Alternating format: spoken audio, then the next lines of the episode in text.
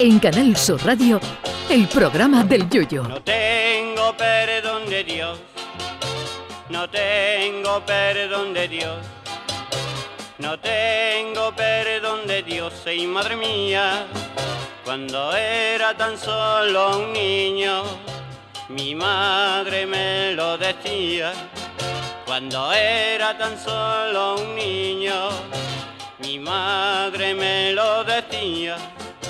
No tengo perdón de Dios, no tengo perdón de Dios, no tengo perdón de Dios.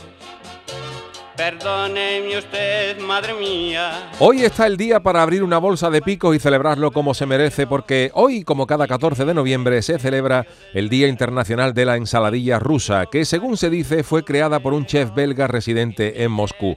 Aunque Lucien Olivier, que así se llamaba el señor, se llevó los honores, se dice que la ensalada a la rusa ya rulaba mucho antes por Rusia, es decir, que muchos de los bigotes y barbas previos a la revolución bolchevique ya estaban manchados con mayonesa. La mención escrita más antigua de la ensaladilla rusa es del 2 de noviembre de 1844, aparecida en el Illustrated London News, que no es ningún par de allí, sino un semanario londinense. La ensaladilla rusa es como el gazpacho, que no hay dos iguales. Pese a la sencillez de su elaboración, no vais a probar dos ensaladillas iguales en la vida. Algunas ensaladillas llevan la papa cocida triturada y otras llevan las papas del tamaño de los bloques del campo del sur de Cádiz. Unas llevan atún, otras no. Otras incorporan guisante, otras pimientos morrones, otras zanahoria. Las hay de gambas, de pulpo y a lo tieso. Unas llevan solo un poquito de mayonesa por encima y en algunas ensaladillas tenía que venir Indiana Jones con su equipo arqueológico para quitar la mayonesa y encontrar la ensaladilla. Algunas ensaladillas se sirven como si fueran bolas de helado y en otros sitios se las sirven al desprecio, como si el camarero fuera un albañil que suelta el cemento con el palaustre. La ensaladilla es esa tapa que cuando tú le preguntas a un camarero qué tapas tienes, él te dice, tenemos las albóndigas en tomate, la carne al toro, cazón en adobo, tortillita de camarones, la carrillada en salsa, salpicón de marisco, hurta la rodeña, carne en salsa, huevas aliñadas, tota de jamón con queso, poquerones en vinagre y así, 879 tapas más. Y al final tú le preguntas al camarero, ¿tiene ensaladilla? Sí, pues ponme una tapita.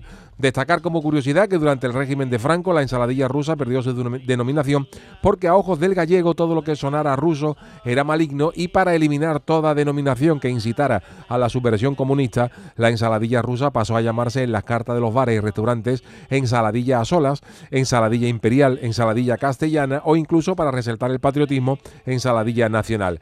Pero como la historia es como la morcilla, que se repite y las modas siempre vuelven, esta medida franquista que en su tiempo se vio hasta ridícula, ha vuelto en los últimos tiempos a causa de la guerra entre Rusia y Ucrania.